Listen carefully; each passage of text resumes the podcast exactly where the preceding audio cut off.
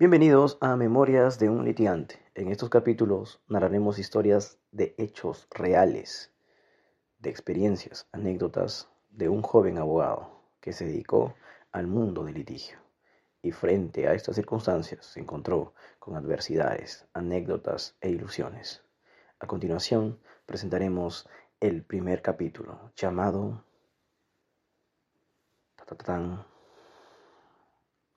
Miserias del antiguo Código Procedimientos Penales. Esa será nuestra primera historia. Y empieza así.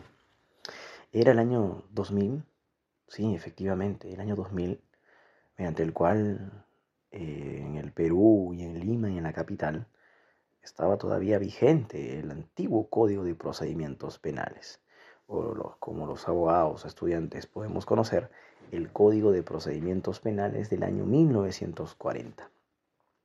Recién en el año 2004 se implementó el nuevo Código Procesal Penal de manera paulatina. Eso quiere decir que en algunas partes del Perú todavía se encontraba este viejo modelo. ¿Y por qué este modelo se cambió?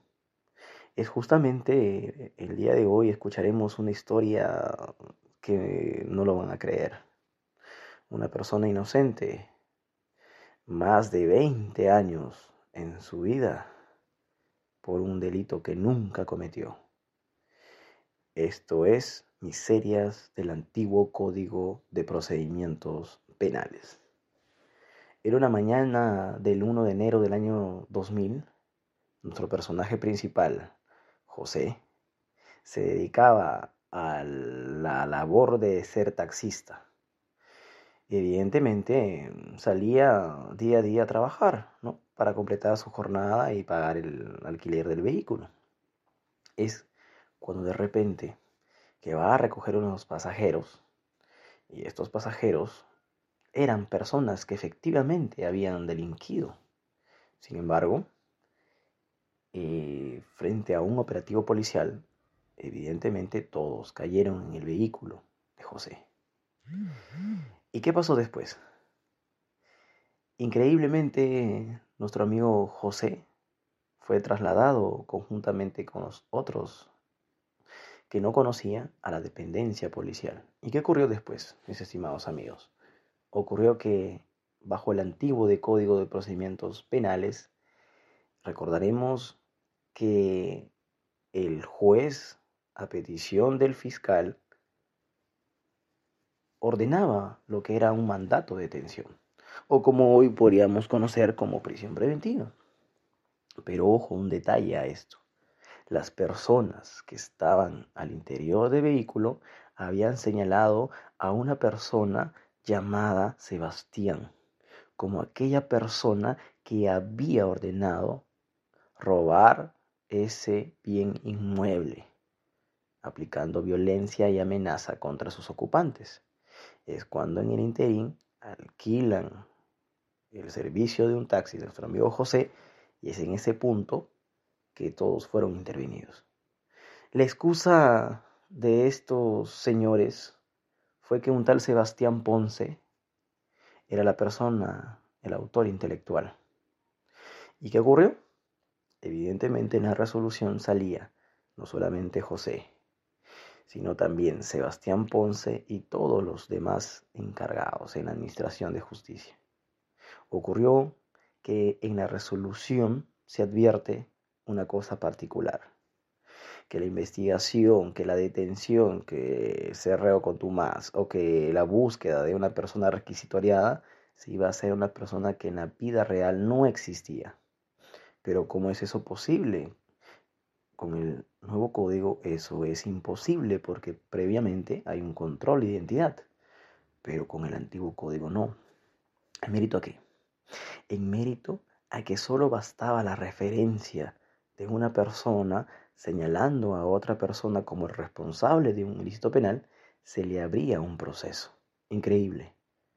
Podrían haber mentido, podrían haber jugado con la justicia, sin embargo era tomado en cuenta para la administración de justicia, porque no había un procedimiento para verificar el control de identidad, para verificar si efectivamente era la persona o no era la persona, o tenían los mismos nombres.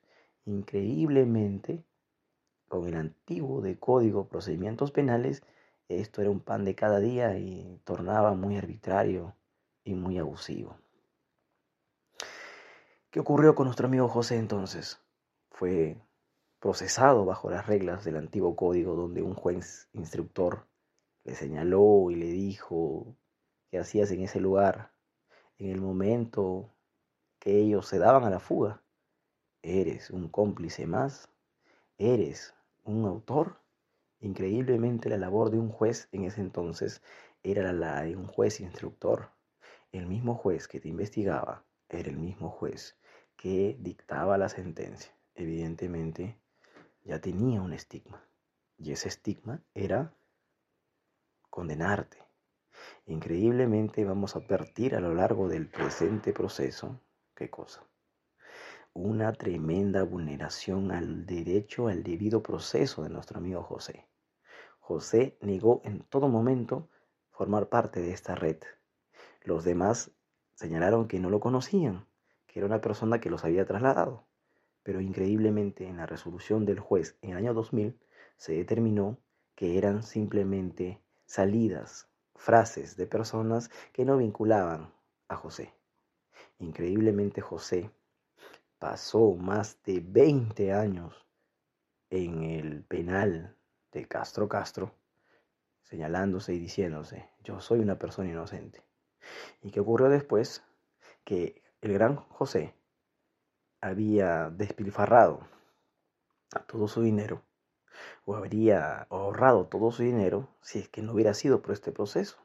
Increíblemente, de un momento a otro, conoció a un abogado litigante que le señaló y le dijo, Señor abogado, yo sé que usted está visitando a otro interno. Quiero que vea mi caso. E increíblemente le dio el número de expediente para revisar si efectivamente había algo irregular o no. Nos advertimos y nos dimos cuenta en ese momento que existía aquí una total vulneración al derecho, al debido, debido derecho de defensa. ¿Por qué? Porque en su momento no era obligatorio tener un abogado defensor. Es decir, a nuestro amigo José lo condenaron sin tener un abogado defensor. Le tomaron la manifestación sin tener un abogado defensor. La pregunta es, si se presentara un habeas corpus con esta vulneración, ¿nos darían la razón o simplemente no las negarían? El abogado litigante presentó un habeas corpus y señaló lo siguiente, que si bien es cierto el sistema procesal penal ha cambiado, pero el sistema debe ser más favorable al reo. Esto quiere decir que si un proceso cambia en el interín, esta debe ser beneficiosa al reo. Evidenció a lo largo del proceso que hubo una serie de deficiencias, que en el nuevo código todos tenían tener derecho de defensa. Evidentemente esa acta o esa declaración se debía en nulo, por ende también todo el proceso. Increíblemente eh, a nivel de primera instancia, no nos dieron la razón, argumentando que ya, ya había una sentencia, ya habían pasado muchos años y que era un inejecutable. Sin embargo, en la apelación advertimos los errores de motivación y finalmente nos dieron la razón. José, después de 20 años de estar en un penal, salió y dijo lo siguiente. Soy inocente. Estoy aquí por un delito que nunca cometí y estoy a tiempo de enmendar. Cuando entré al penal tenía 25 años Ahora soy una persona adulta de 45 y tengo una familia por mantener. Y increíblemente, ¿qué ocurrió? Pues se dedicó nuevamente a ser un taxista. Pero eso sí, él se dedicaba a taxiar bajo los aplicativos. Y ahí podía conocer efectivamente quién era la persona que lo contrataba.